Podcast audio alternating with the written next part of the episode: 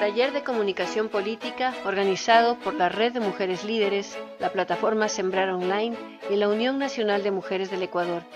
Sesión 2. Investigación cualitativa. Por Tatiana Larrea. Muchas gracias y bueno, eh, falta ahí que tengo el honor de estar con ustedes con la Red de Mujeres Líderes que me, me parece, para mí es un estar con ustedes y poder compartir lo poco que uno sabe y, ha hecho en, la vida, ¿no? Bueno, eh, primero, eh, mucho gusto con todas. Vamos a empezar hablando, a ver, este taller es sobre investigación y eh, específicamente sobre investigación cualitativa, pero no podemos entender la investigación eh, eh, la utilidad de la investigación, sino vamos a un concepto un poco más profundo y anterior, que es el de comunicación política. ¿sí? Eh, ese es un concepto que fue acuñado y trabajado desde ya académicamente y, pragmáticamente con genios de este tema de la consultoría política, ¿no es cierto? Y la comunicación política, como son nuestro querido Ralph Murphy, que, es quien, quien, me presentó con ustedes y, por quien estoy aquí con ustedes, y dos otros eh, gringos también, que ya, ya fallecieron, Napolitan y Schwartz, ¿sí?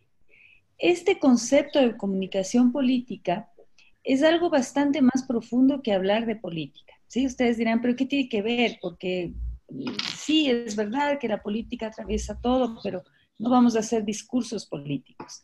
¿Qué es la comunicación política? La comunicación política no es eh, pararse y dar un discurso, hablar bonito o hablar entre nosotros de preferencias electorales o partidistas, etc. La comunicación política es un concepto, un concepto que tiene tres eh, pilares fundamentales, ¿sí? Que son, uno, la investigación, dos, la estrategia y tres, la comunicación. Ese círculo virtuoso que ustedes ven ahí, eso es la comunicación política y se aplica eh, a todos los ámbitos de relacionamiento eh, humano, ¿sí? Esto se aplica para empresas, para instituciones, para gobiernos, para campañas electorales, campañas ciudadanas, eh, proyectos que tienen que ver con política pública, etcétera. Todo lo que demande una conversación de ida y vuelta entre, el proponente y un grupo, que puede ser un gobernante eh, y la ciudadanía, que puede ser un candidato o candidata y sus sectores, puede ser una autoridad con, la población, etcétera, ¿sí? Eh, o sencillamente para poner en práctica un proyecto que nosotros tengamos y implementarlo de manera adecuada y comunicarlo de manera adecuada. Entonces, este círculo vicioso tiene, en primer lugar, la investigación, ¿verdad? Eh, y vamos a ver por qué es tan importante empezar en ese orden, uno, dos, tres. Primero, investigamos con los insumos que nos da la investigación, diseñamos las estrategias que queremos que nos van a servir para comunicarnos con nuestro público, nuestra audiencia. Y una vez que comunicamos, volvemos a aplicar lo mismo y volvemos a escuchar. Eso es lo más importante, porque eh, una vez que nosotros entregamos el mensaje, tenemos que asegurarnos que ese mensaje llegó adecuadamente, que no contrariamos ninguna percepción o ningún esquema de pensamiento cultural, eh, en definitiva, que se nos entendió bien, ¿sí? Que ese mensaje llegó a buen puerto. Y ese es el concepto de comunicación política. ¿Cuándo usamos eso? Y como les decía, usamos para conversar con el electorado en campaña, usamos para conversar con la ciudadanía cuando se trata de un gobierno o de una institución privada, pública, una ONG o lo que sea, ¿no? Eh, Ahora vamos a entrar un poquito en la, investigación. Vamos a hablar de ese primer paso. No se olviden que eran tres pasos. Investigar, hacer estrategia y comunicar. Y el más importante, créanme, es este, que es la investigación, porque es la base del concepto de la comunicación política, ¿no? Entonces, ¿cómo investigamos? Primero, escuchamos. Y la investigación se debe entender como eso, como la posibilidad técnica de escuchar al otro y de escuchar a grandes audiencias. Eh, es como en la casa, ¿no es cierto? Si nosotros llegamos al almuerzo, al desayuno con nuestros hijos eh, y nuestra pareja, eh, podemos decir, tenemos que conversar, tenemos que comunicarnos. Pero si solo uno habla y si solo uno impone la conversación o si a veces cometemos el error las mamás y los papás de, generar interrogatorios solamente a los chicos, ¿verdad? Sobre todo cuando son adolescentes. ¿Cómo te fue? ¿Qué hiciste? Eh, ¿Y cómo te fue en clase? Y, ¿Sí? Y ellos solo se limitan a responder sí, sí, bien, sí, todo bien, todo fue bien, creo, ¿no es cierto? Porque son monosilábicos, además, y uno se desespera. Eh, escuchar primero. La base de cualquier diálogo es escuchar. Y la comunicación política es una conversación. Y en una conversación, lo primero que uno hace es oír al otro. Si no hay escucha, es un monólogo, es un absurdo, no va a ningún lado, es fastidioso y no vamos a lograr nuestros objetivos. Les voy a mostrar un videíto para que vean eh, lo importante de escuchar al otro, pero no solo de escucharle, sino de escucharle bien. Oye, Pedro, dime la verdad. ¿No te dio lástima ver cómo vive este hombre? ¿Lástima? Yo asco. Pues no te deberías expresar así. ¿Tú, crees que este señor es pobre porque quiere? Por supuesto que sí. no digas tonterías. ¿Pero cómo me puedes decir una cosa así? A ver, nena, ¿quieres que te lo explique? Mira, en un estudio que realizamos en la Secretaría, a la pregunta de ¿por qué cree que usted es pobre? ¿Tú sabes lo que respondió la gente? No, ni idea. Bueno, supongo que le echarán la culpa al sistema. El 40% dijo que por voluntad de Dios. Otro 30% que porque así es la vida. El 20% que por mala suerte. Solo el 10% nos echó la culpa a nosotros y al sistema. No te creo nada. ¿Quieres que hagamos la prueba? Mari, Mari, venga.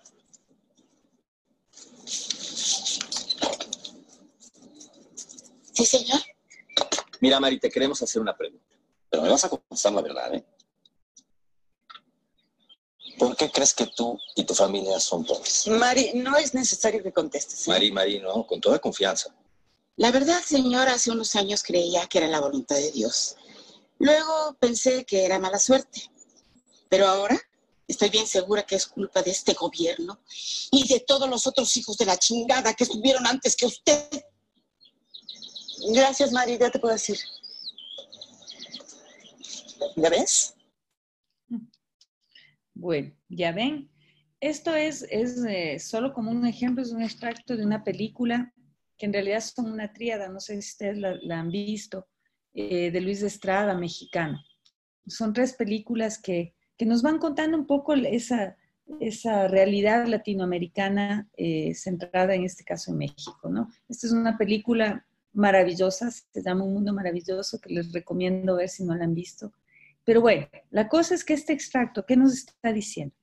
Nos está diciendo que efectivamente el hombre, eh, este funcionario, eh, sí trató de escuchar, sí hicieron una investigación, hicieron una encuesta, pero no entendió nada, ¿verdad? Porque no escuchó bien, no escuchó bien lo que la gente le estaba tratando de decir. Y si bien las, respuestas coincidían, el matiz, la, calidad de la respuesta y el sentido de lo que la gente le estaba diciendo era otro muy distinto al que él suponía, ¿verdad? Bueno, aparte de que es un hombre bastante poco empático y, muy, muy prepotente, ¿verdad? Es odiosísimo en la película.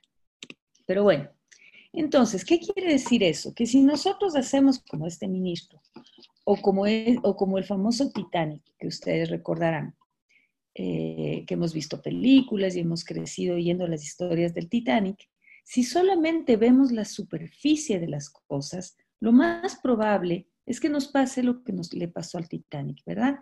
No vimos lo de abajo y nos chocamos y lamentablemente nuestro proyecto fracasó, igual que fracasó el Titanic. Se hundió, se partió, se hundió y por eso lo conocemos, porque se hizo famoso.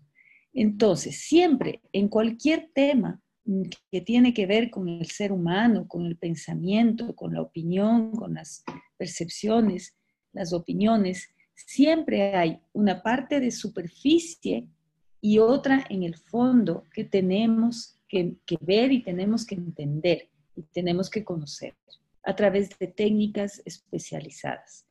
Eh, el conductor del Titanic era un conductor, eh, el capitán, ¿no es cierto? Era gente capacitada, era gente responsable, con muchas horas de experiencia, ¿verdad? Por eso tenía a su cargo un barco tan importante. Sin embargo, cometió un error, un error por no eh, tener quizás o no usar los instrumentos adecuados para ver en el fondo, ¿sí? Y solo vio la punta del iceberg. Pero si él hubiera podido o lo hubiera hecho y su equipo hubiera podido advertir que abajo de esa punta del iceberg había algo mucho más grande con lo que podían chocarse, el Titanic no se hubiera hundido. Así como nuestros proyectos eh, pueden salir a flote y seguir adelante si es que vemos un poquito más allá de lo evidente. Si no nos conformamos con la primera capa de respuesta, porque los seres humanos somos bastante más complejos que eh, un simple porcentaje o una respuesta de sí, ¿no? ¿Verdad? Eh, claro que el Titanic no hubiera sido famoso si es que ellos hubieran visto, pues hubieran salvado muchas vidas, ¿verdad? Bueno, eh, eso quiero que les quede claro que hay en la opinión y en, en las percepciones y expectativas siempre hay una superficie y hay un fondo. Ahora vamos a conocer cómo llegar a esa superficie y a ese fondo. Aquí hay algunas, de, algunas definiciones de lo que es la investigación. Eh, yo voy a tratar de leerlas o si alguien me ayuda leyendo porque tengo mi pantalla, tengo mi pantalla partida por, la, por las camaritas. Hola, hola. Hola. Sí, yo, te puedo ayudar. te puedo ayudar. Sí, dice, estudia la realidad en su contexto natural, tal como sucede, intentando sacar sentido de o interpretar los fenómenos de acuerdo a los significados que tienen para las personas implicadas. Rodríguez Gil García. Excelente. ¿Qué nos están diciendo estos autores? Nos están diciendo que la investigación nos ayuda a, estudiar la realidad de un grupo de personas, pero vista desde ese grupo de personas. Es decir, no como un laboratorista que agarra el microscopio y desde arriba dice, yo veo esto y esto es, sino que bajamos al mismo nivel del, del, eh, del sujeto de estudio y tratamos de ver e interpretar las cosas de acuerdo a cómo ellos ven su realidad y sienten su realidad. ¿sí? Esta es la diferencia de, la, de cuando se hace una pregunta suelta o se hace investigación. Ustedes habrán visto un montón de veces encuestas que circulan por todo lado de distintos temas eh, y a veces aparecen ahora mucho en redes una pregunta y ya. Eso es una lámina de una pregunta que se ha hecho, pero no es investigación. La investigación es algo más complejo y más completo y que requiere mucho más esfuerzo y responsabilidad, porque justamente busca lo que dicen estos tres autores, busca entender los fenómenos desde la gente que lo está viviendo, ¿sí? No desde, desde lo, solamente desde lo que yo puedo conocer o lo que yo haya estudiado en la universidad. Claro que sirve porque es mi experiencia, es mi, mi bagaje conceptual y de entendimiento de los fenómenos. Pero si no entiendo lo que están pensando ellos o lo que están viviendo, cualquier análisis que yo haga puede ser errado. ¿sí? Por eso la investigación nos ayuda a ubicarnos. Y por eso hay, hay tipos de investigación. Y hay dos tipos de investigación. Un cualitativo y un cuantitativo. ¿Sí? Y les voy a explicar por qué tiene que haber esos dos tipos de acercamiento que tienen que ver con, eh, si quieren gráficamente, con lo que les explicaba del iceberg. ¿Sí? Hay uno que llega a la superficie y hay otro tipo de investigación que llega al fondo. Y esto tiene que ver no con los icebergs, sino con los seres humanos y la personalidad eh, de la gente, ¿sí? Todos nosotros y nosotras tenemos eh, en nuestra personalidad dos componentes, un marco de referencia externo y un marco de referencia interno, ¿sí? Eso tenemos nosotros en, nuestra cabeza y así funcionamos todos los días y nos va bastante bien. Eh, el marco de referencia externo son las distintas formas sociales que determinan comportamientos repetitivos, es decir, es el marco normativo social.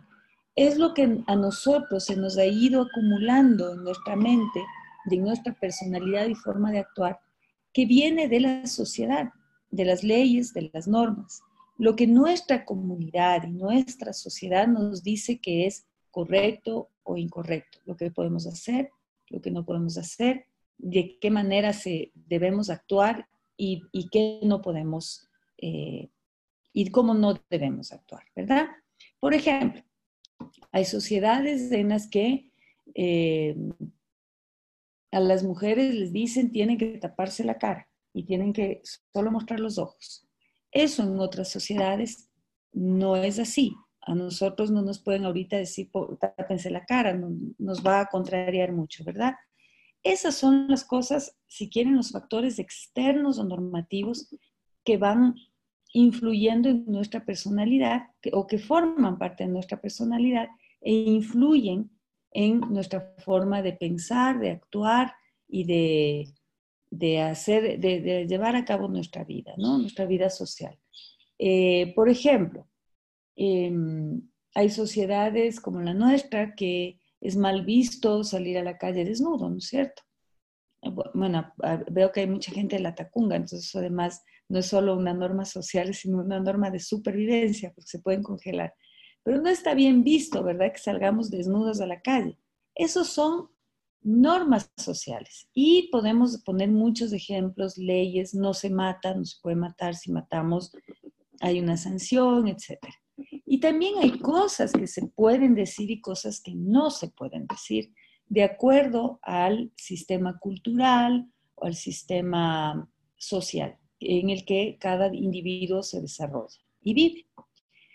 Por otro lado, tenemos el sistema de el marco de referencia interno, que es el sistema de creencias, actitudes, experiencias de vida que van configurando la manera de ser de cada uno.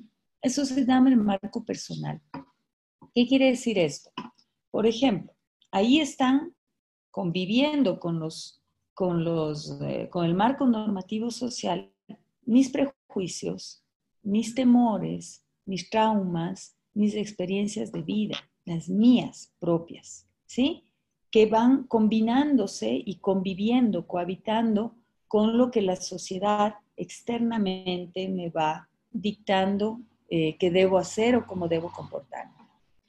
Eh, ustedes dirán, pero es contradictorio, porque una cosa es lo que yo pienso, otra puede, puede haber contradicción entre lo que yo pienso y entre lo que eh, piensa la, de lo que me impone la sociedad. Sí, por supuesto, y por eso es que tenemos que llegar a los, los dos frentes. Normalmente podemos convivir con los dos y salir adelante y tener una vida bastante normal, psicológicamente. Cuando hay, hay problemas ahí, hay cortocircuitos, por supuesto vamos a, vamos a tener problemas, ¿no? Pero en general, todos vivimos con eso en nuestras cabezas y así salimos adelante. En términos, eh, les voy a poner un ejemplo en términos eh, políticos, electorales, ya que ya mismo es año electoral y se va a poner de moda. Cuando nosotros estudiamos el comportamiento de voto de la gente, nos hemos encontrado varias veces con eh, un, un voto no declarado, si quieren así, o un voto que da vergüenza, una inclinación que puede dar vergüenza. ¿Por qué? Porque de pronto la sociedad nos impone ciertos parámetros de qué es el ideal de candidato o candidata que nosotros eh, deberíamos apoyar. Pero en el fondo, nuestra, nuestro sistema de, creencias, nuestros prejuicios o nuestras, nuestro marco personal nos dicta otra cosa. Entonces, cuando yo hago una encuesta y pregunto por quién va a votar por el antisistema o por este que es un formalito y que siempre ha hecho las cosas así aparentemente bien, generalmente puede pasar, si es que hay mucha diferencia entre los dos y si el uno es muy antisistema, que me digan, no, yo voy a votar por el, por el que la sociedad acepta, ¿sí? Por lo socialmente aceptado, lo políticamente correcto. Pero cuando me enfrento a una papeleta secreta, que nadie me ve lo que hago, puedo marcar lo que me dicta mi sistema de creencias interior, ¿sí? Eso suele pasar, pasa mucho. Hay muchísimos ejemplos en el Ecuador y en todo el mundo eh, de de estudios, de investigaciones que se han hecho y que sucede esto, ¿sí? Que todos los estudios cuantitativos dicen la, la preferencia electoral está hacia este, hacia este candidato, perdón, esta candidatura. Lo cualitativo nos, nos genera ciertas alertas de que algo puede estar ahí pasando y que la, la intención de voto puede cambiar y el resultado electoral nos demuestra que termina ganando aquel que no era declarado. ¿sí? Es raro que pase, pero puede pasar y de hecho ha pasado y hay muchos ejemplos. Uno de los ejemplos en el Ecuador, por ejemplo, que fue muy estudiado y analizado posteriormente fue el caso de Abdalá Bucaram. ¿sí? Ese fue un caso muy importante. Por eso es que cuando hablamos eh, en términos de, feminismos, por ejemplo, hablamos de deconstrucción, ¿verdad? Es tratar de deconstruir esos prejuicios y esos estereotipos para poder cambiar realmente nuestro pensamiento frente a ciertos temas. No es fácil, es muy complicado porque eso está muy adentro, muy arraigado. Pero con este ejemplo yo lo que les quería mostrar es cómo estas dos cosas conviven y hasta a veces pueden chocar, ¿verdad? Cuando yo les pregunto, cuando yo hago ese ejercicio en la vida real, con, ah, con una encuesta y con, y con, grupos focales, me pasa, me pasa lo mismo, ¿sí? Eh, casi siempre el, más del 90% me responde en encuesta poco o nada racista, pero el momento en que hacemos el ejercicio de conversar un poquito más, qué es lo que les pasó a ustedes, que pudieron explicar su respuesta, ahí vemos que, eh, que hay no contradicciones, pero hay elementos que tenemos que considerar y podemos encontrar esos prejuicios, esos estereotipos y trabajar en una deconstrucción de eso a favor de nuestros proyectos o nuestros argumentos, ¿sí? Que estemos trabajando. Bueno, entonces, para llegar al marco normativo o social, lo que hacemos es eh, utilizar técnicas cuantitativas, es decir, encuestas, números. Lo que hizo el ministro del video de la película, ¿sí? Hizo una encuesta y le salieron unos porcentajes. El punto es que no se dieron el trabajo de averiguar qué había atrás de esos porcentajes, cuál era el orden de esos porcentajes y qué es lo que en realidad la gente estaba sintiendo, ¿sí? Para llegar a eso tenemos que usar eh, técnicas eh, cualitativas, ¿sí? Que no son numéricas y las vamos a ver ahorita. Lo que yo quiero que les quede súper claro es que tenemos dos mundos a los que hay que llegar por diferente vía, ¿sí? Por eso, no basta el uno sin el otro, porque si no nos quedamos con la mitad de la historia, ¿verdad? Bueno, eh, aquí hay algunas diferencias entre, entre lo que sería la investigación cuantitativa y la cualitativa. Básicamente lo que tenemos es que en lo cuantitativo, nosotros tenemos que eh, elaborar una muestra estadística. Eh, nuestra muestra estadística tiene que ser absolutamente representativa del grupo social, comunidad, país, ciudad, lo que estemos investigando, eh, tiene que ser estadísticamente representativa del universo. Y les voy a explicar esto. El universo de un estudio es el total de población al que queremos eh, investigar. Por ejemplo, el universo, eh, si yo quiero hacer una encuesta en Quito, en mi universo son las personas que viven en Quito. ¿De acuerdo? Ese es el universo, es el total. De ese universo yo debo sacar una muestrita, como una muestra de sangre cuando nos hacen un examen. No es que nos sacan toda la sangre, ¿verdad? Sino que nos sacan un, un poquito, una muestra, y con eso se estudia. Pero esa muestra de sangre y esa muestra estadística representa toda la sangre que tengo en mi cuerpo y toda la población que está en mi universo. ¿sí? Eso se hace técnicamente con, con eh, fórmulas inentendibles. Eso yo no hago por suerte, eso hace eh, en mi empresa hace mi socio, Carlos Santiago Coronel, que es un genio de los números, y él facilita toda la vida. Y, yo lo que hago es interpretar y, y ver, ¿no? Eh, para eso hay expertos, hay que hacerlo bien, hay que hacerlo con responsabilidad y técnicamente, ¿sí? Porque si no, podríamos estar cometiendo errores de interpretación. Si no sacamos una buena muestra, no tenemos eh, representación de, eh, de la población que queríamos investigar. Entonces, esta técnica es una técnica muy poco flexible, ¿sí? Muy estricta. ¿Por qué? Porque estamos hablando de números. En cambio, la cualitativa, la cualitativa no busca una muestra en sí, no porque no busca ser representativa del universo. Lo que busca es encontrar matices dentro de, esa, de, esas personas de, que conforman el universo de estudio para encontrar argumentaciones, sentimientos, comportamientos para tratar de entender por qué nos dicen lo que nos dicen en los números. ¿sí? Los números, la cuantitativa nos dice eh, cuántos son, dónde están y con qué frecuencia opinan algo. ¿sí? La cualitativa entra en el mundo subjetivo de la persona y nos cuenta el por qué piensan esas cosas. ¿sí? Entonces, si yo tengo un resultado de que el 75% de los habitantes de Ambato, eh, que además están en la edad de entre 18 y 30 años, toman Coca-Cola Light.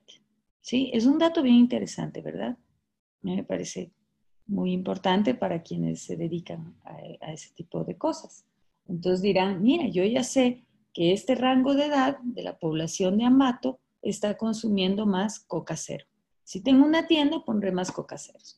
Pero si lo que quiero es estudiar a profundidad y, y me contrata la Coca-Cola y me dice, o me contrata la Pepsi y me dice, ¿cómo hago para vender más que la Coca-Cola?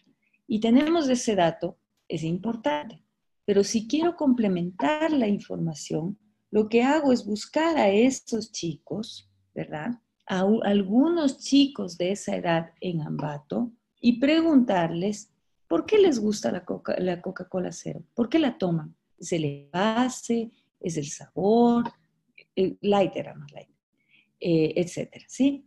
¿Quién me puede responder eso? Solo ellos, solo esas personas que en la encuesta me dijeron que tienen una preferencia, ¿sí? Entonces, es un ejemplo muy, muy básico el que les estoy dando, pero eso se aplica a todo tipo de información que queremos levantar y que, y que queremos entender. Entonces, la cuantitativa me dice el qué, el cuántos y el dónde, y la cualitativa me dice el por qué. ¿Qué motiva? ¿Cuál es el estereotipo? ¿Cuál es el prejuicio? ¿Por qué tengo esa tendencia? ¿Por qué pienso una cosa? ¿Por qué? ¿Por qué? ¿Por qué? La cualitativa se parece muchísimo a nuestros, a nuestros niños, niñas, a mis hijas cuando eran chiquiticas. ¿sí? Mi hija mayor, Amira, que va a ser mi colega pronto, ojalá, eh, ella cuando tenía unos seis añitos preguntaba, ¿por qué? ¿Por qué, mami? ¿Por qué? ¿Por qué? ¿Por qué? Hasta que un día, claro, como nos ha pasado a todos los que tenemos hijos, le dije, mi hijita, ya, o sea, es la quinta vez que me preguntas y ya te respondí lo que pude. Y me miró y me dijo, mami, si no pregunto, no me entero. Y ese ha sido desde esa vez uno de los ejemplos que yo pongo siempre en mis charlas.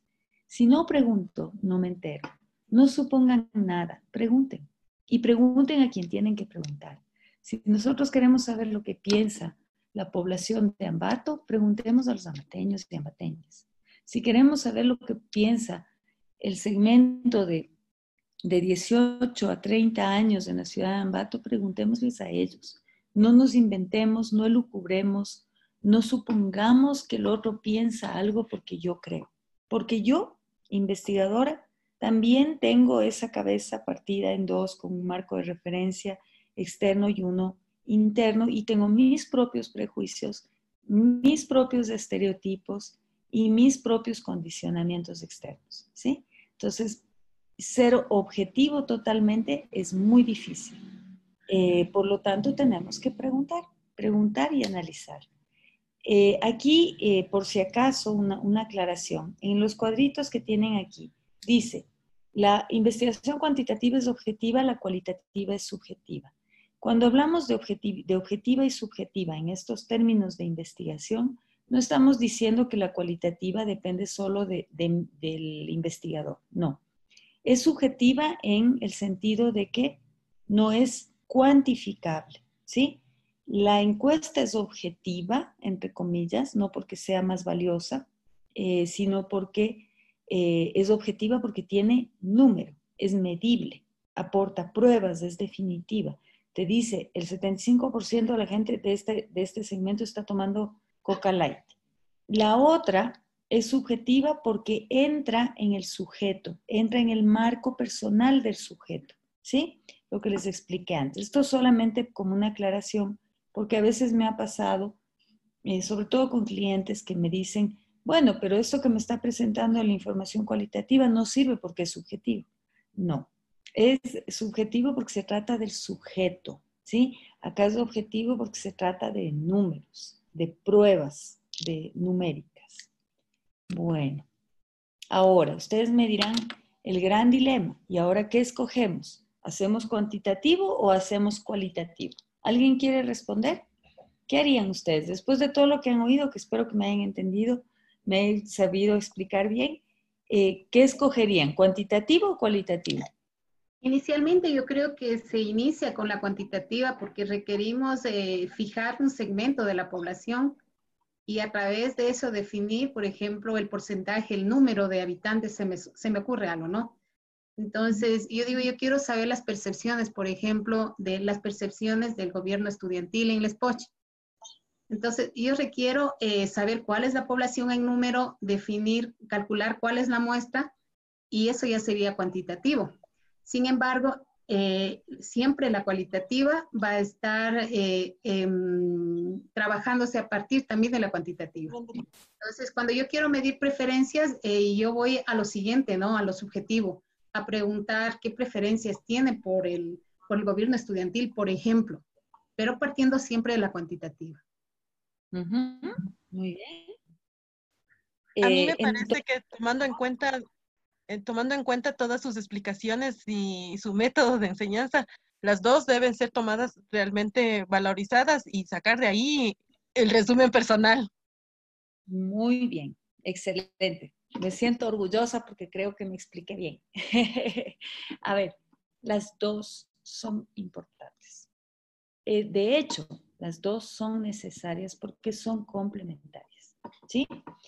La encuesta, vamos a hablar así para, porque es más fácil para ubicarnos. los métodos cuantitativos y cualitativos, hay millones de métodos y de técnicas que se pueden, herramientas que se pueden usar, ¿no? En lo cuantitativo tenemos encuesta, tenemos censo, tenemos conteo rápido, tenemos exit poll, tenemos eh, sondeo, una infinidad de, de herramientas cuantitativas que se pueden aplicar de acuerdo al caso. En lo cualitativo igual, tenemos grupos focales, entrevistas a profundidad, observación in situ, observación participante, etcétera, etcétera, etcétera, ¿no?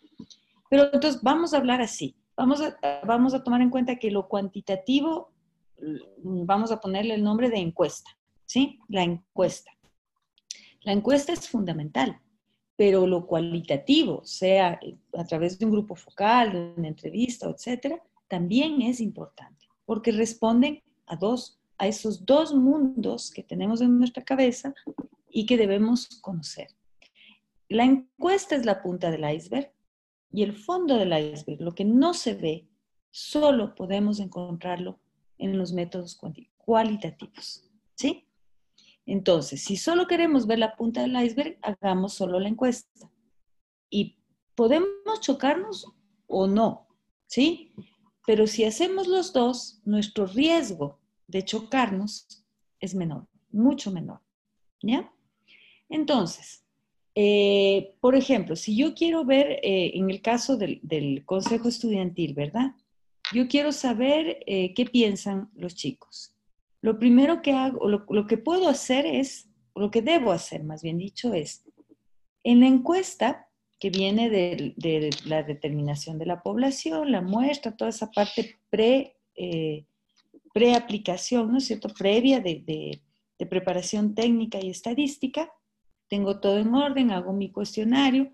Mi cuestionario, ¿qué es? Es lo que necesito saber, ¿verdad? Ahí sí, desde, desde mi criterio, porque es lo que yo creo que quiero saber y lo que me pueden responder. Armo mi cuestionario y les pregunto. En la encuesta, ¿qué voy a preguntar? Voy a preguntar, por ejemplo, eh, ¿usted eh, eh, está de acuerdo o no con la forma de funcionamiento de la, de la SPOCH, ¿verdad? Y ellos me van a responder en una escala numérica o en una escala de valores, lo que yo planteé. Les voy a poner opciones, como les puse antes, mucho, algo, poco, nada. Usted está muy de acuerdo o, o en desacuerdo, qué sé. Digamos que les decimos, ¿está de acuerdo o en desacuerdo con la forma de llevar adelante los temas en la universidad? Eh, y tengo un porcentaje que me va a decir, al final, cuando yo eh, procese y, haga todo el procesamiento estadístico de la encuesta, me van a salir unos porcentajes. Y voy a saber qué tanto por ciento está de acuerdo y tanto por ciento está en desacuerdo. ¿Qué hago con esos números? Ya tengo información importante. Ahora voy a lo cualitativo, reúno un grupo de chicos y les pregunto por qué están de acuerdo. ¿Por qué los chicos aquí, las chicas, hay gente que dice que está de acuerdo y porque hay otros que están en desacuerdo. Y son ellos los que me van a contar, a dar ese contenido de ese porcentaje. Y con ambos, complementariamente, puedo sacar mis conclusiones. ¿Sí? Eso es. Ahora, eh, hay, un, hay un, gran filósofo, un gran cientista, eh, Bourdieu, francés, que eh, era muy crítico a, las encuestas, sobre todo a las encuestas de opinión pública. ¿Por qué era crítico? No porque decía no sirven, ¿no?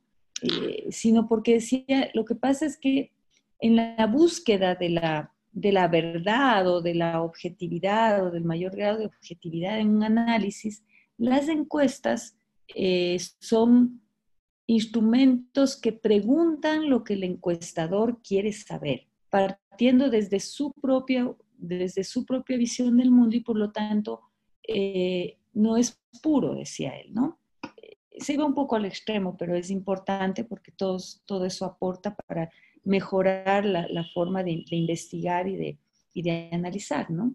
Entonces, un poco eh, yéndose al extremo, decía, la encuesta no da la no no te va a permitir saber la, forma de pensar realmente de la gente, porque al final es el encuestador o encuestadores, el investigador, el que propone los temas. Y la gente responde a lo que le preguntas. No, es libre, no es amplio. Entonces, y tiene razón, porque al final el cuestionario es muy limitante, es cerrado, y yo pregunto ahí lo que yo creo que debo preguntar. Eh, entonces, en aras de mejorar esta, esta búsqueda de información y, no de la verdad, porque la verdad es bien relativa, sino de la explicación de los fenómenos y de tratar de entender mejor a la gente eh, y el pensamiento y todo esto, que es todo un misterio. Lo que, lo que solemos hacer los investigadores cuando no, eh, cuando no queremos caer en ese en ese riesgo que nos, que nos advierte Bourdieu, es empezar por lo cualitativo, ¿sí? Entonces empezamos un estudio sobre todo cuando no tenemos mucho antecedente de, lo que ha pasado, algo nuevo, algo diferente, algo muy complejo, lo que hacemos, perdón, es empezar por lo cualitativo. Un, estudio cualitativo que le llamamos exploratorio, que nos permite ubicarnos en ese sentir, en esas percepciones de la gente, y una vez que tenemos esa información, la cuantificamos, ¿sí? Es decir, empiezo al revés. Hago cualitativo, saco algunos argumentos, algunos temas interesantes sobre mi tema de, de, estudio, no sobre todo en la vida, porque entonces no acabamos nunca. Eso ya lo vamos a ver. Bien definido mi objetivo de estudio, yo voy y hablo con la gente sobre eso. Y saco insumos cualitativos de eso y luego los pongo en un cuestionario para saber cuántos cuántos piensan eso, quiénes son y dónde están. ¿Sí? Y luego, una vez que tengo esos resultados, puedo volver a hacer otro, otro acercamiento cualitativo para entender mejor ahora lo que, las cosas nuevas que me salieron en lo cuantitativo. ¿Sí? Y así, por eso, estas dos, eh, estos dos tipos de investigación son complementarios. Si no hacemos esos ejercicios complementarios, nos vamos a quedar con una sola historia y, nos vamos a confundir. ¿sí? Entonces, vamos viendo, eh, una vez que hemos entendido esto, que es el marco conceptual general que nos ubica en, en este mundo de la investigación, vamos a ver algunas definiciones de investigación cualitativa. ¿sí? Ahí les voy a pedir ayuda si alguien me puede ayudar a leer porque igual se me corta un pedacito, ¿ya? Los estudios cualitativos son flexibles, inductivos y todas las perspectivas son valiosas. La metodología cualitativa desarrolla conceptos, intelecciones y comprensiones partiendo de los datos. Taylor y Bockner. Bien. Estos autores lo que nos están diciendo es un poco lo que yo les iba a contar. Los estudios cualitativos son flexibles, es decir, no tengo un cuestionario rígido que, en el que me siento con la gente y le pregunto, como les pregunté ahorita, ¿ustedes qué tan racistas son? ¿Mucho, algo, poco, nada? No. Tengo que hablar del tema, tengo que inducir el tema para que primero la gente se siente en confianza, me empiece a contar y entrar en ese mundo subjetivo de ellos. Por eso es flexible, porque para yo tener la información de qué, de, por ejemplo, de cómo, cómo pensarían votar en una elección, yo puedo entrar por el tema familiar, por un tema que aparentemente no tiene nada que ver, pero que pueda llevarme en una ruta para poder hablar de eso y para poder entender de, cuál sería su intención al votar, ¿no? Entonces, mucho más flexible, eh, demanda mucho más eh, habilidad para poder conversar, para poder entender, para poder ligar problemas y temas que aparentemente a veces no son, no están relacionados, pero todo está relacionado. La otra cosa importante que nos dicen estos autores es, todas las perspectivas son valiosas, todas. ¿Por qué? Porque, bueno, yo creo que así, así deberíamos ser en la vida y, valorar lo que cada uno dice, ¿no? Las diferencias, la diversidad, todo eso es, riquísimo, es muy valioso. Y de, hecho deberíamos aprender a respetarlas cada uno de nosotros, ¿no? Pero en este tipo de investigación eso es fundamental. Yo no puedo como investigadora eh, discriminar un pensamiento porque considero que, o una perspectiva, porque creo que, no, eso no, ¿cómo va a decir eso? No, hay que tomar en cuenta todas las cosas que nos dicen, ¿sí? Primero porque yo no, yo no soy quien para determinar si lo que dice el otro es valioso o no. En este caso, es valioso para mi objetivo de estudio, ¿sí? Entonces, hay muchas veces que esos argumentos que surgen en la investigación cualitativa que son nuevos, que son raros, que uno no tenía previsto, no hay que desechar nada, porque luego lo vamos a cuantificar.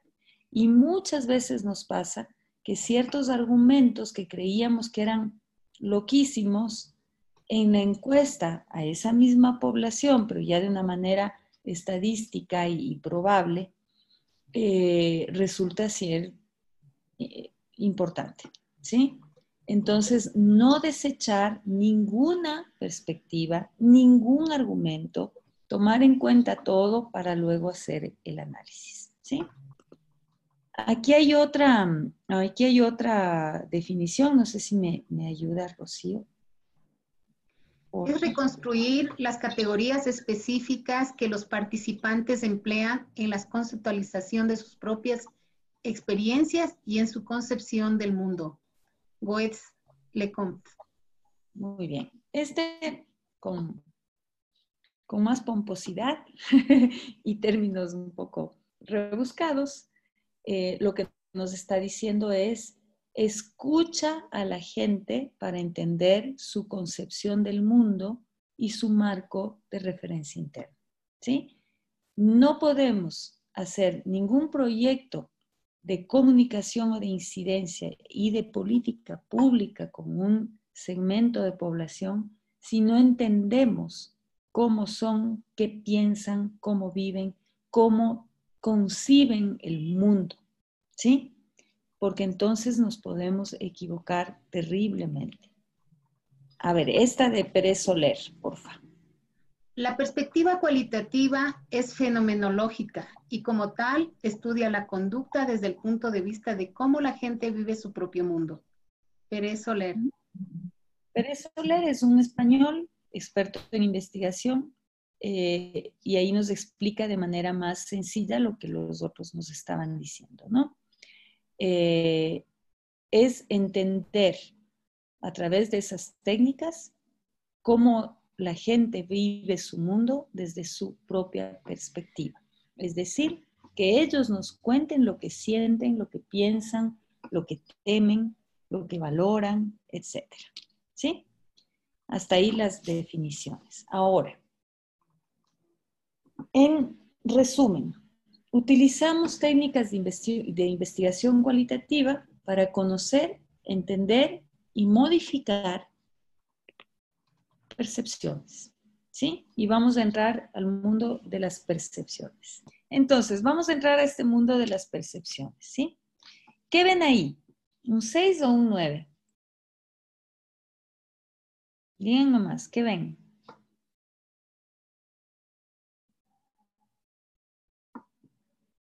Depende de la perspectiva de donde se vea. ¿Es un 9 o un 6? Y los dos tienen la razón. ¿Tú qué viste Dependiendo cómo y de dónde veo las cosas.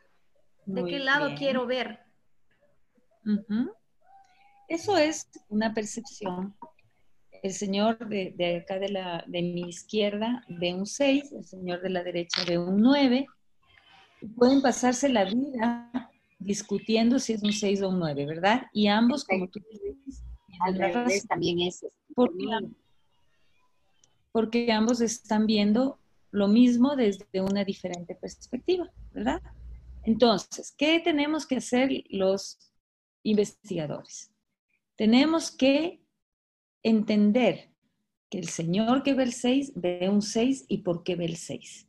Y el 9, ¿por qué ve el 9? ¿Sí? Y si es que nosotros quisiéramos en nuestro proyecto que el señor que ve el 6 vea 9, porque nosotros queremos decirle, esto es nueve, no es, no es tan seis, es un nueve. Queremos que veas lo que yo estoy viendo para ver si continuamos adelante. Tengo que cambiarle de posición al señor que ve seis, ¿no es cierto?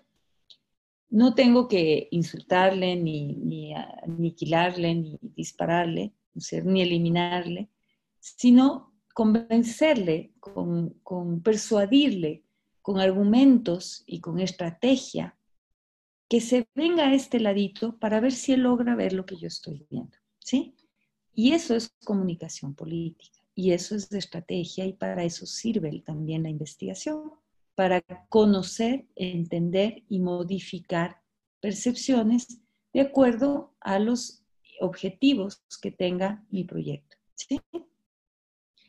Eh, la investigación me sirve para entender al Señor que ve el 6 la estrategia me sirve para buscar las tácticas y las acciones que me permitan moverle hacia este otro lado y la comunicación para persuadirle, para entregarle mis argumentos de por qué es mejor que esté de mi lado y veamos los dos de nueve. ¿Sí?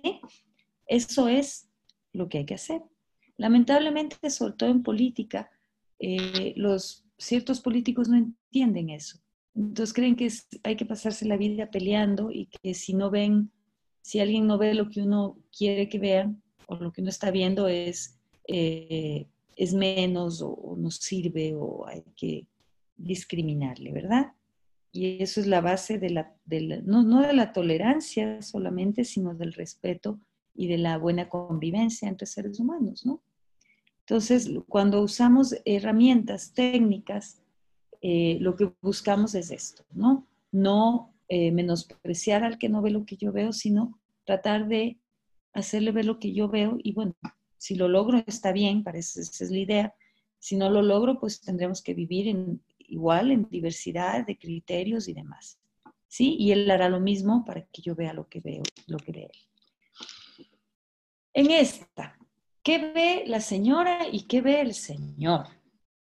Cada uno ve, está viendo lo mismo, pero le da mayor importancia a lo que más le interesa. ¿Sí?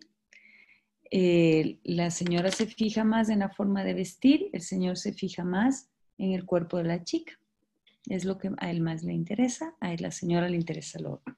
Pero están viendo lo mismo. Esto es solo para mostrarles que, aparte de saber qué ven y por qué lo ven, tenemos que saber qué es lo que le está interesando, motivando o dónde está la atención de la población que estamos estudiando. Y este último es eh, cuántos, cuántas barras ve el uno y cuántas barras ve el otro, ¿verdad? Eh, este es el más inquietante porque no solo es que se ven cuatro barras y tres barras desde cualquier lado que uno esté, sino que además es confuso, ¿no es cierto? Es angustiante. Pero tiene que ver otra vez con cómo veo yo las cosas, cómo veo yo los temas. Eh, y la percepción de la realidad puede ser muy distinta para cada uno, ¿verdad? Entonces, con estos ejemplos que les he dado, lo que les quiero decir es, ¿para qué nos sirve? Por ejemplo, volvemos a la anterior, ¿de qué nos sirve a más de que algunas mujeres nos choque que el Señor vea solo el cuerpo de la chica?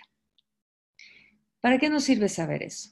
Para ver si a ese Señor le podemos cambiar su forma de ver, ¿sí? Su forma de, de enfocar su interés. Quizás no en la ropa, pero quizás en otros temas, ¿verdad? Y no solo en el cuerpo de la chica. Por ejemplo, hablando en términos de eh, si queremos cambiar la, forma de, pensar de la sociedad en, asuntos de, equidad de género o de, no violencia de género, ¿verdad?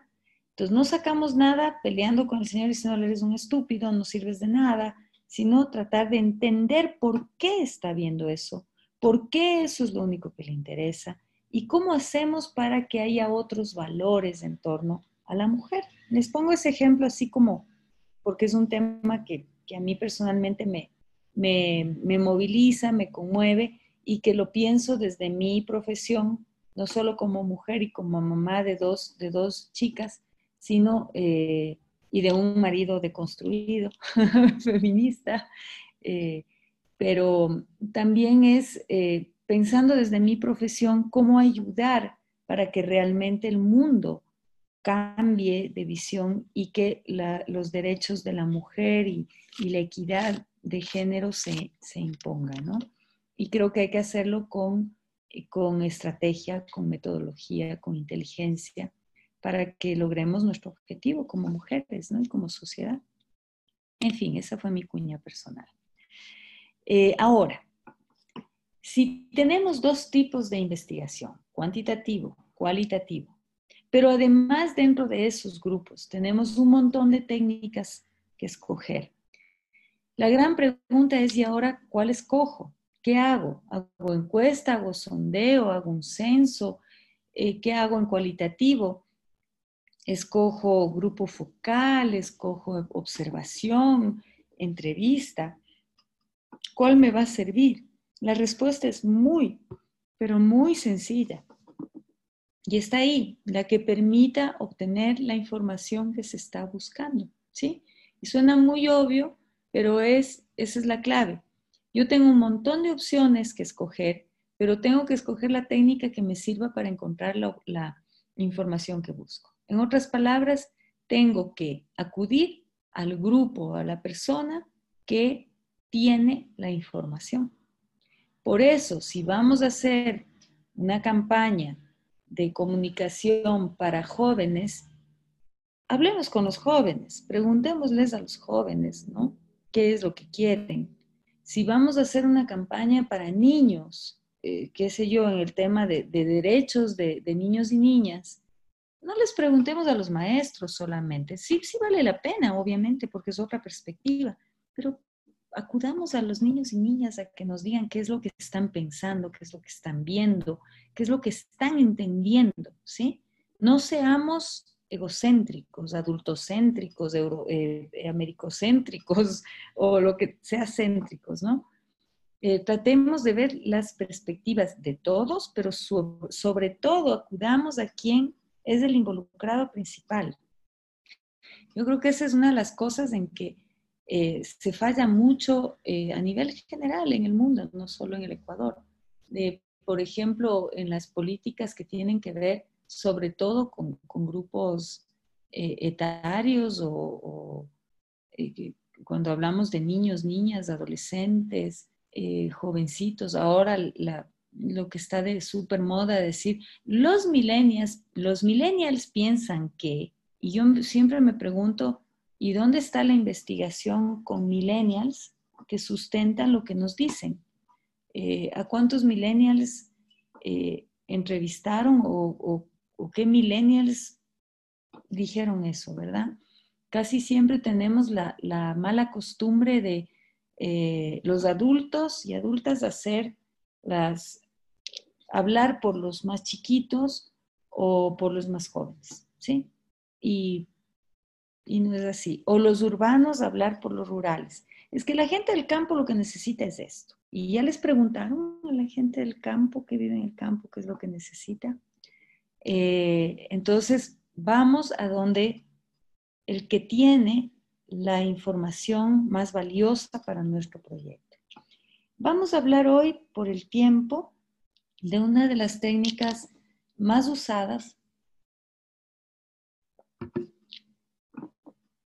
perdón, más valiosas en términos de calidad de información, que son los grupos focales, grupos de enfoque, grupos de discusión, focus group, como quieran llamarles, lo mismo. Son lo mismo con distinto nombre. ¿Por qué creo yo que es una de las técnicas más, más valiosas cuando hacemos cierto tipo de, de investigación sobre todo para hacer proyectos o para política pública o campañas electorales. Eh, a ver, una aclaración. Y al igual que lo cualitativo y lo cuantitativo, estas técnicas que vemos ahí, ahí les he puesto tres que son las más usadas, las, más comunes, eh, no son excluyentes. No es que si yo hago grupos focales ya no tendría que hacer nunca una entrevista a profundidad ni una observación. Eh, mientras más información tengamos, es mejor. Pero yo les dije, la técnica se escoge de acuerdo a lo que estamos buscando. Y les voy a decir rápidamente eh, cuáles son eh, las razones por las que se escoge entrevistas y observación, porque no vamos a tener tiempo de ver esas dos, ¿no? por ejemplo, yo tengo que hacer entrevistas a profundidad cuando me resulta muy complicado reunir en un solo lugar, en un mismo día y una misma hora, a eh, ciertos informantes. ¿sí? Eh, por ejemplo, es muy difícil reunir a gerentes de empresas en un grupo focal. Y es así de, práctico. Eh, no me van a aceptar, son muy complicados, por temas de seguridad a veces no quieren movilizarse, es difícil coincidir sus agendas en el tiempo, entonces, ¿qué prefiero? ir a hacerles entrevistas. Y voy yo donde el informante a preguntarle. Son técnicas que al final nos van a dar información cualitativa, pero que son usadas para, eh, que, que, lo que nos permiten es cierto tipo de análisis también. Hay una razón pragmática de si no puedo juntarles en un mismo salón, pues tengo que ir a verles y hacer varias entrevistas y tener la, información. Pero también porque eh, hay cierto tipo de análisis que es más preciso hacerlo a través de, por ejemplo, entrevistas a profundidad, que son análisis muy especializados y muy valiosos, como por ejemplo eh, llegar hacia mapas mentales, a definición de mapas mentales, que también se lo puedo hacer a través de grupo focal, pero se lo hace generalmente a través de entrevistas. Podemos llegar a eh, análisis estructurales que tienen que ver con mapeos de actores, que tienen que ver con posicionamientos y argumentaciones de ciertos actores importantes en nuestros proyectos. Eh, ese, ese tipo de análisis es muy importante y muy necesario, por ejemplo, para resolución de crisis eh, o negociaciones, ¿verdad? Eh, yo entrevisto a varios, hago un mapeo, entrevisto a varios actores de, de, los distintos segmentos que están involucrados en el, en el asunto de, de investigación o de resolución y encuentro en ellos a través de, incluso de programas eh, que nos ayudan, programas de, eh, de, computadora que ya nos facilitan un poco la vida para el análisis, encuentro puntos de convergencia y, puntos de eh, divergencia. Eso sirve mucho para tener un mapa, literalmente un mapa para poder negociar. Siempre, y eso les aseguro, siempre hay puntos de convergencia, así parezca imposible. Así haya posiciones hiper diferentes eh, e incluso antagónicas, siempre habrá algo que tengan en común que podemos usar eh, cuando se trata de estrategias de negociación o de crisis para poder articular algún, alguna negociación o algún acuerdo, ¿sí? Eh, eso siempre pasa, es, impresionante, les aseguro que uno a veces dice, no, o sea, entre un hincha del Barcelona y uno de la liga jamás se van a poner de acuerdo. Pues les aseguro que hay en algún momento algún tema de, algún área en la que van a estar de acuerdo y que por ahí podemos arreglar las situaciones y las, los conflictos, ¿sí? Eh, entonces, eso un poco con las entrevistas a profundidad, la observación es otra cosa. Eh, hay comunidades, por ejemplo, pequeñitas en las que aplicar una encuesta es complicado, aplicar un grupo focal no tiene mucho sentido porque todos se conocen o terminamos metiendo en el grupo focal a, la mitad de la población, pues son comunidades pequeñitas. Las entrevistas funcionan, por supuesto, pero se las mete y se las combina con la observación. La observación es estar uno mismo involucrado en el desarrollo de la comunidad, a, veces vivir un tiempo dentro de la comunidad para poder experimentar junto a ellos eh, su cultura, sus costumbres y entender así mejor eh, cómo, cómo, ven ellos la vida, ¿no? Eso en, función de estas dos técnicas que no las vamos a revisar a profundidad.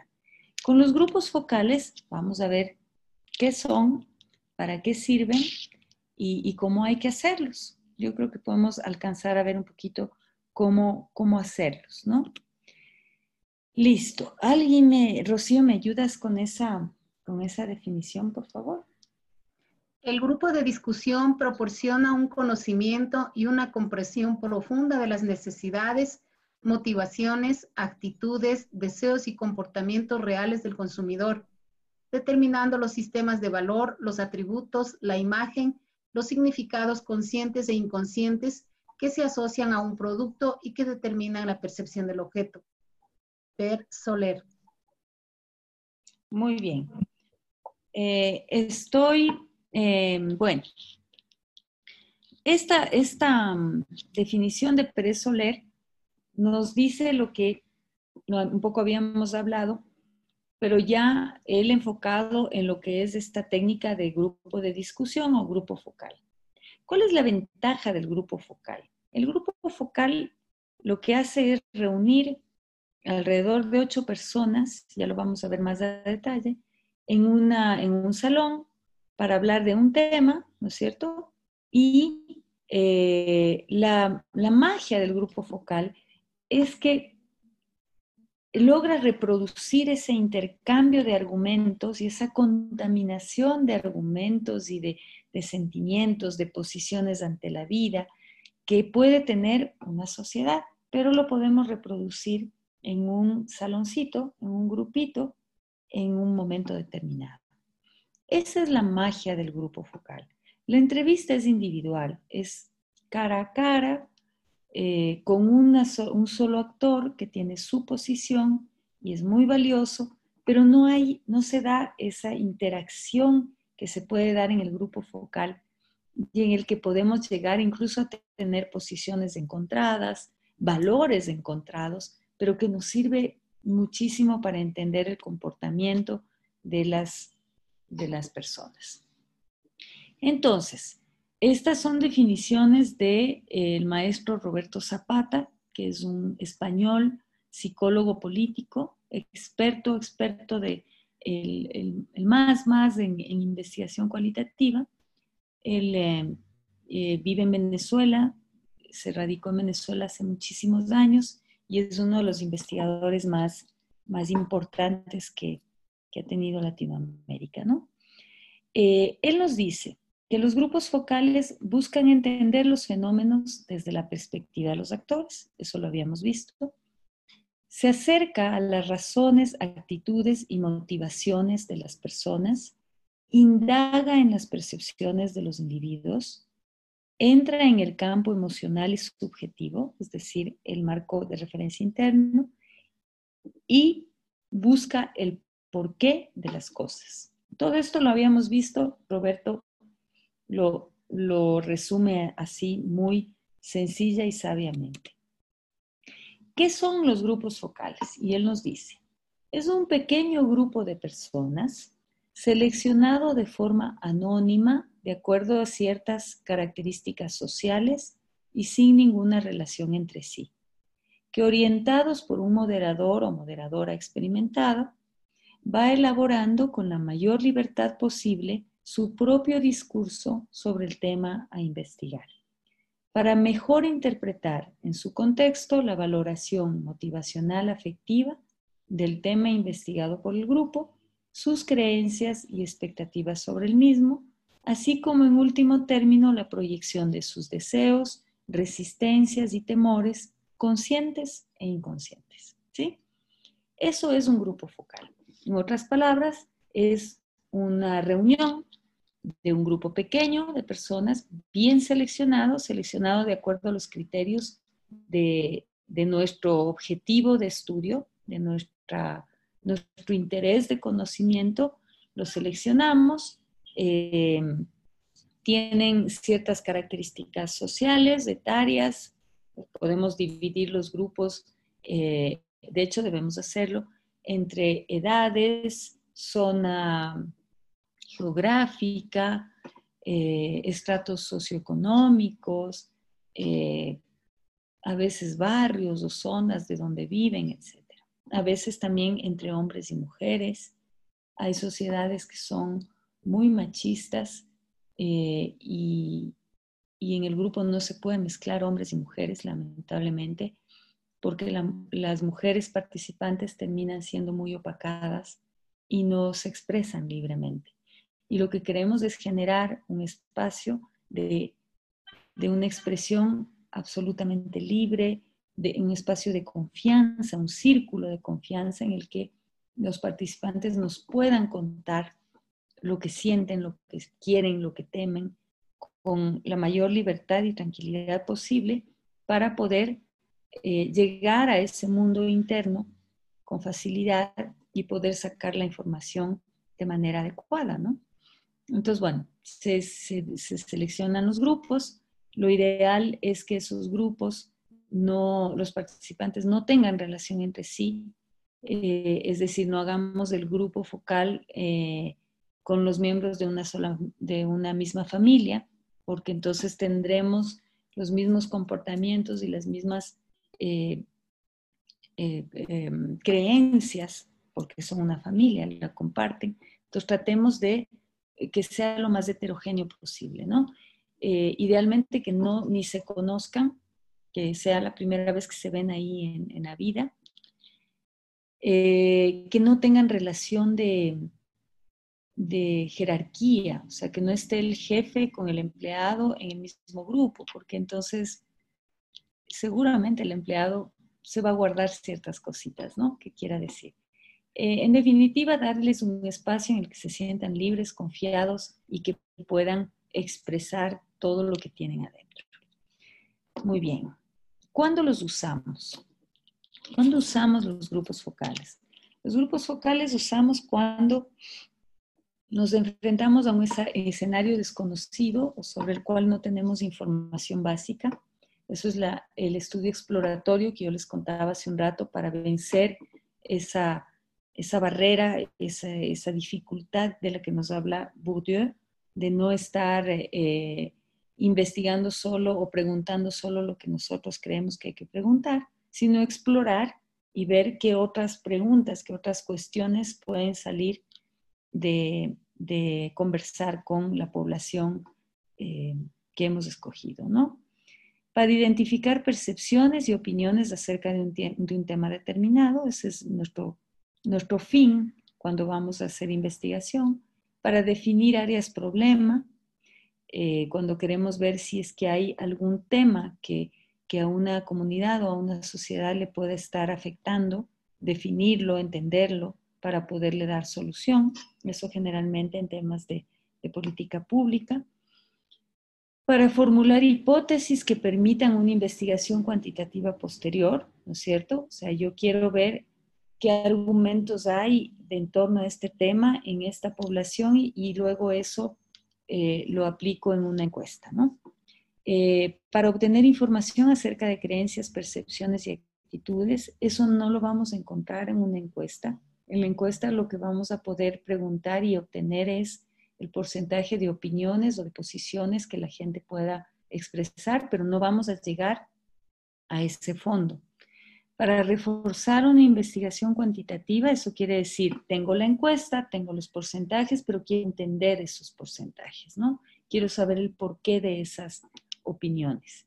Para testear cuestionarios, eso también se usa mucho cuando nosotros queremos hacer una prueba piloto de una investigación. Eh, ya tenemos nuestro cuestionario de encuesta, pero queremos ver si es válido o no, si es que se entiende lo que estoy preguntando.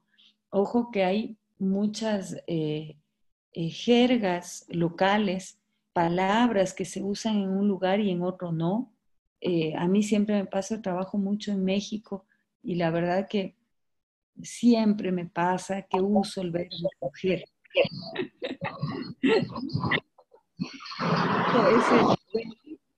se termina siendo burla para todo el mundo. Eh, hay palabras que significan una cosa en un lado y otra cosa en otro. Entonces, esta sí nos sirve muchísimo para testear incluso eh, la forma, el léxico que estamos usando y la forma de preguntar, si nuestra pregunta se está entendiendo o no. ¿sí? Cuando la utilización de un formulario estandarizado no nos proporciona la, información que requerimos, es decir, que necesitamos profundizar más en lo que encontramos.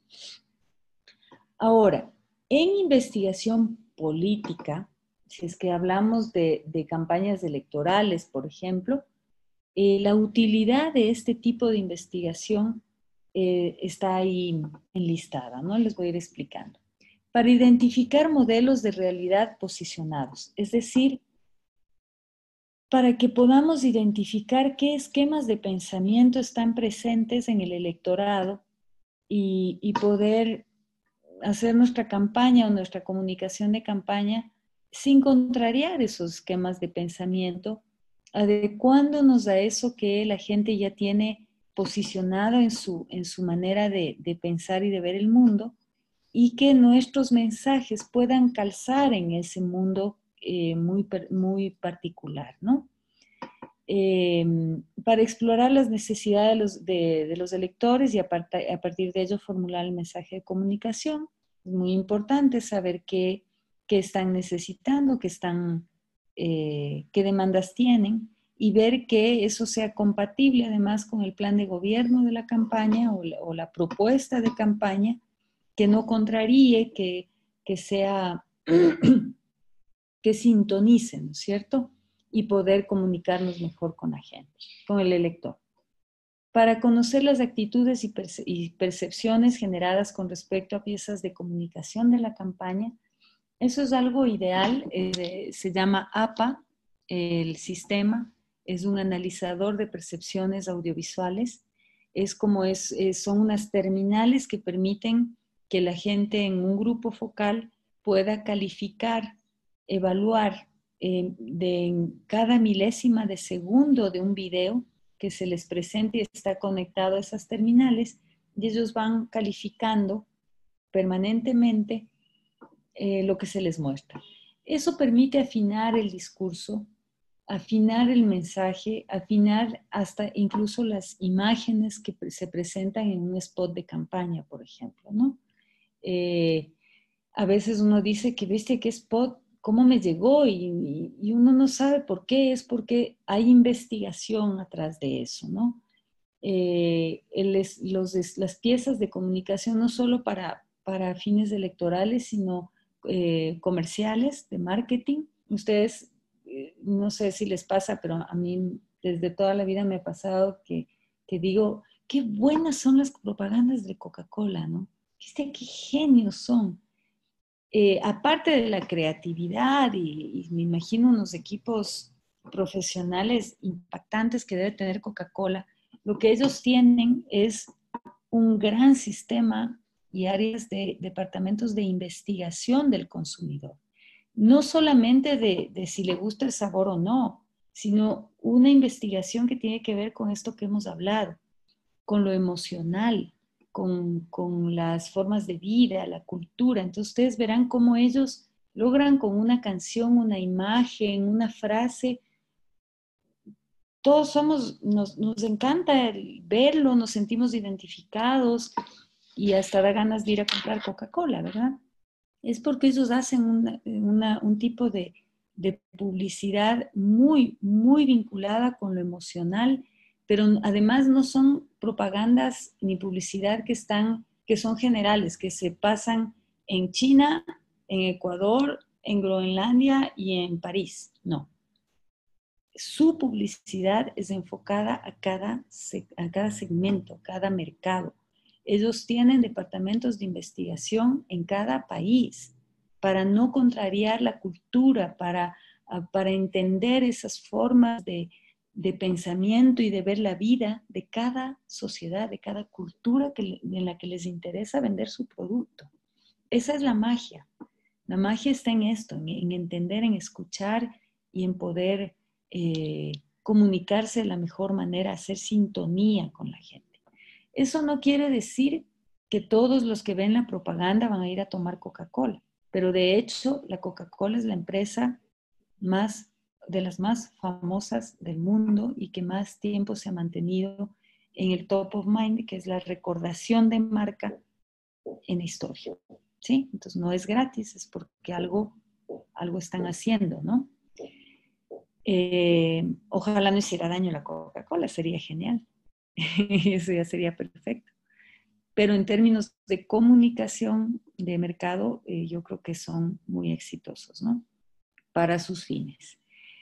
Eh, para lograr información que permite elaborar un mensaje en el mismo idioma de la gente, lo que les decía, usar las palabras que la gente usa, eh, no usar palabras que puedan tener significado malo o, incorrecto o, lo que sea, u otro significado, eh, pero sobre todo hablarle en términos que nos entiendan, ¿sí? porque si no, no sirve de nada. No, no sirve de nada mandar mensajes bien empaquetados, lindos, maravillosos, si es que eh, no, no nos están entendiendo, si no les hablamos con sus mismas, sus mismas formas. Para conocer las actitudes frente a las ofertas de campaña y la campaña misma, eso es para evaluar si es que eh, nuestra propuesta está siendo entendida, está siendo atractiva, si es que está eh, causando impacto, ¿no? Para profundizar en la imagen de los candidatos, por supuesto, una cosa es que nos digan que, que un candidato o candidata les cae bien. Lo importante es saber por qué les cae bien o por qué les cae mal e ir trabajando en eso, no maquillando, no mintiendo, no mostrando algo que el candidato o candidata no es, porque eso es mentira y la mentira se cae rápido, tiene patas cortas. No se trata de engañar. Hay, gente que sí lo hace. Yo por lo menos les digo, yo no lo hago, mi empresa no lo hace y les recomiendo que nunca, jamás permitan que eso hagan si ustedes algún día incursionan en el tema político, porque eso es fácilmente de detectar y la gente se da cuenta se da cuenta cuando algo no es auténtico. Y cuando no hay autenticidad, no hay confianza. Y cuando no hay confianza, no hay credibilidad y ergo no hay voto o no hay apoyo. ¿Sí? Esa es la base de, la construcción, digamos, de, un liderazgo, es la autenticidad, la coherencia eh, y, la, y el compromiso. Esas tres son fundamentales, ¿no? Bueno, eh, en vista del, tiempo, aquí hay yo tengo aquí una pequeña guía, un manualito muy, muy resumido de, de, qué ir, de qué pasos ir dando para hacer una investigación. Yo voy a tratar de, de pasarlo muy rápidamente para dejarles unos minutitos por si tienen alguna inquietud, si algo no, no, se, no, no pude explicarles bien y poder profundizar o si quieren contar alguna cosa que, les venga a la cabeza después de, esta, de, de este monólogo, porque ha sido un monólogo mío, ¿no? Bueno, el primer paso en una investigación cualitativa y en una investigación en general es definir el problema o tema de estudio. Nunca vayan a una investigación y peor de tipo cualitativo sin saber qué es lo que quieren encontrar. Porque el mundo del, de, este, del pensamiento y de las percepciones es demasiado grande como para ir a ver qué sale. Eh, van a perder el tiempo, eh, no van a encontrar lo que buscaban, se van a perder en el camino y no vale la pena. Definir bien qué quiero investigar. Y para eso hay dos preguntas de partida fundamentales que uno debe hacerse el rato que se enfrenta a un proyecto de investigación qué quiero investigar y qué quiero obtener, ¿sí? Con esos dos, con esas dos preguntas armo mis objetivos muy claramente y sé exactamente a qué voy, ¿sí? Porque si no, nos vamos a perder en el camino. Podemos terminar hablando de cualquier cosa y nos olvidamos que íbamos a preguntarles X, X cosas, ¿sí? Entonces, eso es fundamental. El segundo paso es la moderación experimentada. Y aquí es bien importante el rol del, moderador o moderadora. Les voy a decir por qué. Esa persona que haga el grupo focal tiene que ser profesional y bien preparado o preparada. Eh, tiene que tener una ética incuestionable. ¿En qué sentido?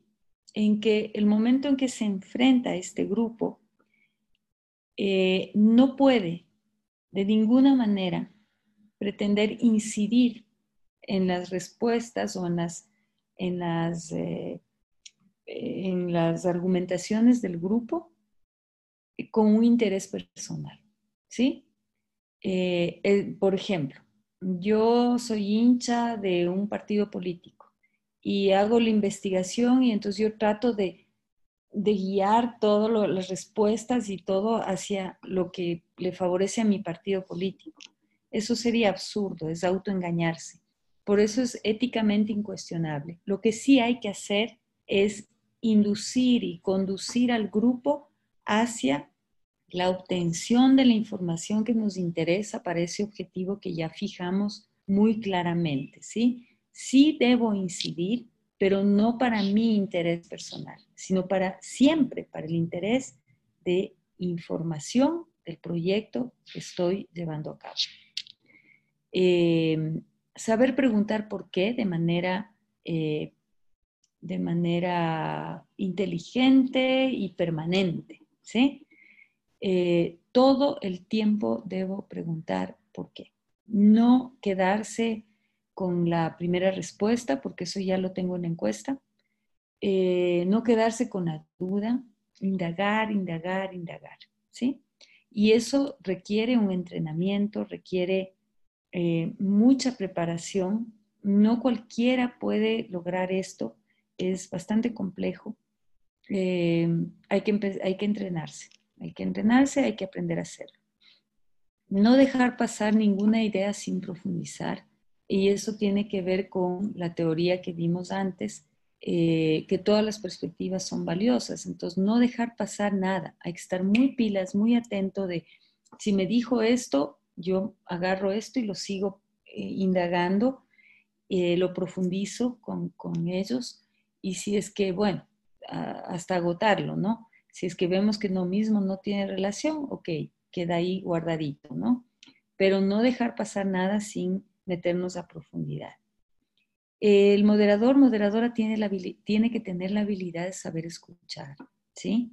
Tiene que ser empático, no debe eh, dejarse influenciar por sus prejuicios, es muy difícil.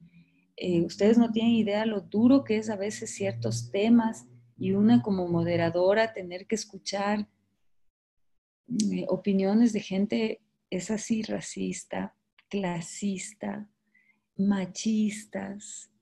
Eh, me acuerdo un grupo en el que un maestro me, decía en el grupo eh, lo grave que es ya no poder pegar a los niños, porque entonces ya no hay manera de educarles, porque antes se les pegaba y entendían y ahora con esto de los derechos de los niños ya no hay cómo pegarles, ¿no?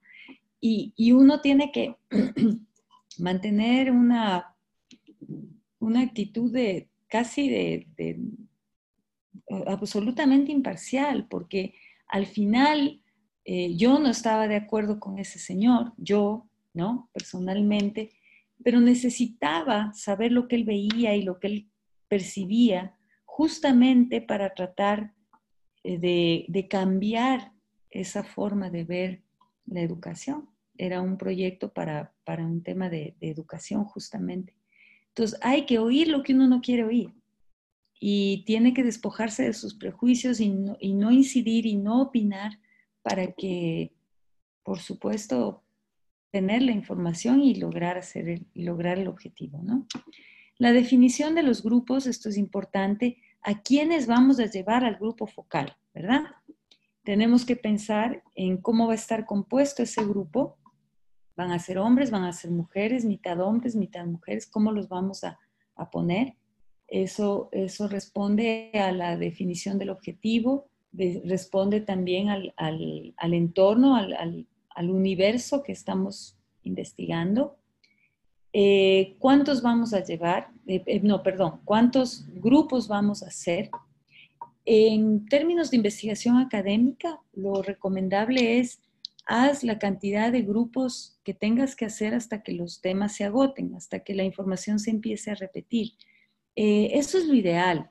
Eso normalmente se puede hacer en proyectos académicos a largo plazo, pero en la vida más real, cuando tenemos, por ejemplo, proyectos eh, que tenemos 30 días para ejecutar, por ejemplo, ¿cierto? O una campaña electoral. No podemos darnos el lujo de hacer infinitamente eh, sesiones de grupos focales hasta ver que, que se agote, sino que tenemos que delimitar lamentablemente y decir, bueno, vamos a hacer tantos grupos.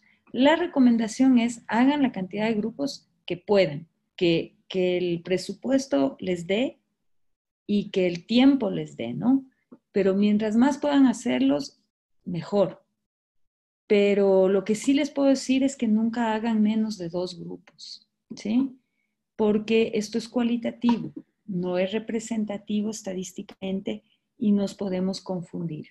Podemos caer en una bolsa de eh, información que nos hace sesgar nuestro análisis porque no oímos a los, no, tuvimos la oportunidad de oír, de oír todos los argumentos. Por eso es importante eh, que en la conformación de los grupos y en la selección de los participantes seamos muy estrictos. Representatividad quiere decir eh, que yo tenga no representatividad estadística, pero sí de grupos humanos. Eh, si yo voy a hacer un estudio electoral, debo tener por lo menos un grupo de mujeres, un grupo de hombres, un grupo de jóvenes, un grupo de adultos, un grupo de gente que vota en la zona urbana, de gente que vota en la zona rural, ¿sí? O sea, que tratemos de tener cierta representatividad de los grupos sociales que están dentro de nuestro eh, universo de estudio, ¿no? La conformación, que es? Es definir eh, de, si vienen hombres o mujeres, separados o juntos, la edad, el estrato, la ubicación geográfica, etcétera, y otras cualidades que pueden servirnos en casos específicos, por ejemplo, en campañas electorales, reunir gente que eh, el criterio de selección sea eh, que están votando nulo o que están indecisos o que votan por nuestro adversario, ¿sí? Dependiendo la necesidad y el objetivo por el cual hacemos la investigación. Selección y reclutamiento de los participantes, esto es fundamental porque es como hacer la muestra estadística en la encuesta. Si me equivoco en hacer la muestra, los resultados pueden eh, distorsionarse. Si yo no selecciono bien y recluto bien esa gente que va a venir a ayudarme en el grupo focal, eh, puedo también tener distorsiones. Entonces, ¿cómo se recluta? Eh, la palabra reclutamiento es una palabra un poco fuerte, pero en verdad no hemos encontrado otra para, para definir esto, ¿no? ¿Qué es lo que se hace? Se busca a los participantes de acuerdo a una encuesta filtro. Esa encuesta filtro, que no tiene validez estadística, es como un cernidor que les he puesto ahí, de buscar, de poner ahí las características que yo necesito eh, que se cumplan en los participantes que van a venir a cada grupo, eh, que tienen que ver con lo que vimos antes, ¿no? Eh, dónde viven, quiénes son, cómo votan o cómo, qué piensan, qué compran, etcétera, etcétera, de acuerdo a lo que yo necesite. Ese filtro se aplica y entran los que pasaron el filtro. Ahora, ¿cómo llamar a esta gente? ¿Cómo lograr que la gente venga a un grupo focal? Ese es el tema quizás para mí el más complejo. Para eso hay que tener, eh, hay que tener contactos, hay que tener gente que pueda entrar al territorio y, persuadir a alguien que cumpla las características a que asista a un grupo. Nosotros eh, somos una empresa que hace esto, que se dedica a hacer esto, entonces nosotros tenemos un equipo calificado con a grandes redes de personas en todo el, territorio nacional, pero además eh, trabajamos también en otros países en los que hemos constituido eh, grupos de reclutadores y, grupos de supervisores de reclutadores que son ya muy experimentados que eh, nos ayudan a encontrar estas, estos perfiles que necesitamos, ¿no? Este es el trabajo más fino y más delicado que hay que tener. Hay que tomar en cuenta que cuando uno eh, selecciona a los participantes y ya los compromete a venir, eh, el compromiso siempre, casi, en, la, mayoría de veces, debe existir un incentivo, ¿sí? Eh, la mayoría de veces ese incentivo es económico. Eh, sí, se le da un incentivo económico a los participantes. ¿Por qué? No es un pago, ¿sí? Es una compensación por su tiempo, por su transporte, por dedicarle casi dos horas de su día a ayudarnos, a ayudarle al investigador a conocer sobre un tema, ¿sí? Eh, Muchas veces se trabaja con, eh, con personas que vienen de estratos marginales, de estratos populares, eh, y ustedes entenderán que así como para un ejecutivo, un alto ejecutivo, sus dos horas de tiempo son muy valiosas. Para las personas de estratos populares y marginales, esas horas significan eh, mucho más valor y significan la diferencia entre tener eh, dinero diario para, alimentarse, ¿no? Para alimentarse. Eh, la selección de locales es otra cosa interesante, importante. ustedes ven ahí en esas fotos, son es una sala GESEL equipada con un espejo doble en el que hay una cabina en la que uno puede a través de, atrás del espejo participar eh, inactivamente del grupo, poder escucharlo, poder tomar notas, eh, poder grabarlo eh, y poder aprovecharlo de la mejor manera sin interferir en la dinámica del grupo. adicionalmente, eh, ustedes ven en la, foto de abajo, es una cámara, un circuito cerrado en el que aparte de la cabina atrás del espejo, en el que hay que ser muy prudentes con silencio y se escucha con audífonos, eh, no, no entran muchas personas generalmente, se tiene un circuito cerrado en el que con mayor libertad para poder conversar, dialogar, tomarse el cafecito mientras ven el grupo, eh, es otro espacio en el que se puede eh, ver el grupo, ¿no? ¿Quiénes ven el grupo? Ven la gente que va, que está interesada en el proyecto, el jefe del proyecto, el publicista, el comunicador, el estratega, ¿no es cierto? Que es al que le importa ver qué es lo que está diciendo la gente para sacar mayor provecho. Estudiantes que están preparándose, eh, moderadores que están en en capacitación, en formación para luego asumir e, el rol eh, y en fin. Este es el local perfecto, ¿sí? Este local que nosotros, por ejemplo, tenemos en la ciudad de Quito para hacer nuestras investigaciones. Pero estas no son las condiciones que vamos a encontrar en todo lugar, ¿sí? Eh, hay lugares en los que esta infraestructura no existe o, o a veces tampoco nos conviene llevar ciertos grupos a estos espacios, ¿sí? ¿Por qué? Porque el local debe adecuarse a las condiciones del participante que llega, ¿sí? Eh, lo ideal es tener un lugar como, como ese que cumple todas las características que ustedes ven ahí, las primeras, pero el último punto es fundamental. Hay que adecuarse al estrato socioeconómico y cultural de cada grupo. Si, a mí, si yo tengo que hacer un grupo focal eh, que lo he hecho. Por ejemplo, les voy a poner el ejemplo de la, comunidad Ilumán en Imbabura, una comunidad indígena. Eh, me resulta casi, no, me resulta imposible y absurdo pensar que puedo traer a los participantes de ese grupo a mis oficinas en Quito, donde voy a estar recómoda, donde tengo los sistemas de grabación y la mesa y todo perfecto, ¿no es cierto? y diseñado para eso. Absurdo tengo que ir yo a Ilumán. Y si en Ilumán no hay una sala así, pues no se la hace en esa sala. Se la hará en un hotel, en un restaurante que podemos contratar, que nos den las facilidades eh, de comodidad, de ambiente, de silencio, de privacidad. Y si no, lo tendré que hacer en la sala de una casa, de una familia que nos pueda ayudar. Y si no, pues lo haremos como hicimos alguna vez, un estudio sentadas en el piso, yo con, las mujeres que tenía que, que me iban a ayudar con, con, su, con su tiempo y con su información, desgranando choclos mientras conversábamos, ¿sí? A veces hay lugares, por ejemplo, en el norte de México, en estados peligrosos, complicados por el narcotráfico, en el que no podemos grabar, y bueno, pues ahí hay que adecuarse y hay que llevar a alguien que tome nota porque no hay cómo grabar. Lo importante es obtener la información de la mejor manera y para eso debemos adaptarnos. Si tenemos las condiciones óptimas, qué mejor. Y si no, pues hay que adaptarse. La guía de discusión es un plan de vuelo, ¿sí? Es, no es un cuestionario, es una un temario, es una, lista de temas abiertos, flexibles, ¿Por qué? Porque el grupo focal es una conversación, ¿sí?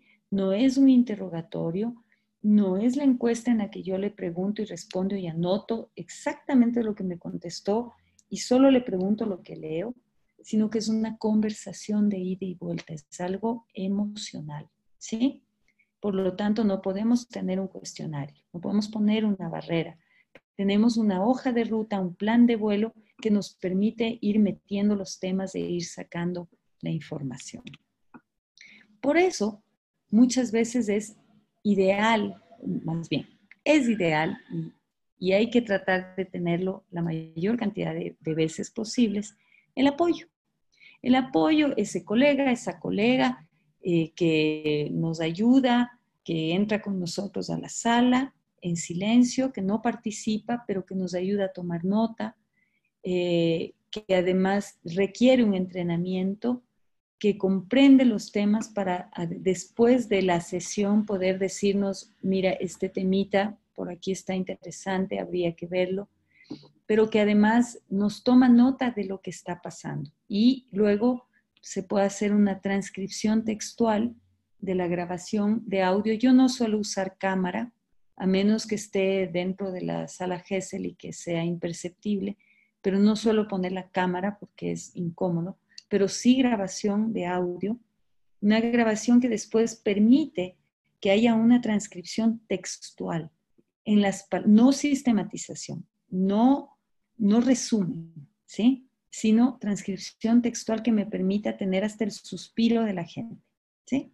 Con eso vamos al análisis de los resultados, que es la parte compleja, larga, eh, muy fina que tenemos que eh, hacer para, para, como paso final del estudio, ¿no? Ahí, bueno, ahí tenemos que fijarnos en algunas cosas. Podemos hacer una matriz de análisis para organizar las ideas, qué grupo dijo qué, en, qué tema, identificar los argumentos fuertes, positivos y negativos, eh, medir nosotros cualitativamente el grado de influencia de ese argumento, es decir, cuando alguien en el grupo puso un argumento, la gente le siguió o no les siguió, hubo contraposición o más bien contaminó y les convenció. Todo eso se mide, ¿no? Todo eso se toma en cuenta. Frecuencia de palabras y expresiones clave, qué palabras están usando, eh, identificar esquemas de pensamiento, modelos de realidad, cómo ven ellos, cómo está estructurado en ellos eh, las cosas, leer entre líneas, no todo es verbal, se hacen muchos ejercicios proyectivos usando dibujos, usando eh, técnicas de sillas vacías o, proyecciones de fotografías, etcétera, ¿no? Y finalmente, lo más importante es que luego de tener todo este análisis de la información podamos hacer recomendaciones de tipo estratégico a nuestros clientes y a, en, los diferentes proyectos que puedan estar eh, involucrados, ¿no? Eso, eso es, eh, creo que lo logré justo tres minutos antes de, de las dos horas. Eh, es lo que hemos podido ver hoy, que creo que es bastante información para que ustedes procesen. yo les he puesto al final de, de esta presentación hay un, poco de bibliografía más, más enfocada hacia los temas de, investigación, si es que quieren meterse de investigación cualitativa, si es que quieren meterse un poquito más a ver esto. Les he incluido eh, un libro que, una publicación que es mía, que la hice eh, para, como una suerte de manual para que puedan eh, analizar sobre todo los resultados de, combinados de investigación cuantitativa y cualitativa. Ese libro, esa publicación, yo se les puedo hacer llegar en PDF para que lo puedan compartir y lo puedan aprovechar, ¿no? Es un intento mío para, para que la, el nivel de análisis en, la investigación se, sea más, más estricta y, y, sirva más, ¿no? Entonces, para mí será un, un, honor si ustedes lo pueden revisar y, si les puede servir y puedo aportar mucho mejor, ¿no? Eso yo quiero agradecerles un montón por el espacio, por su paciencia y no sé si hay preguntas o algo, estoy a las órdenes. El taller de comunicación política es un aporte de la Red de Mujeres Líderes, la plataforma Sembrar y la Unión Nacional de Mujeres del Ecuador.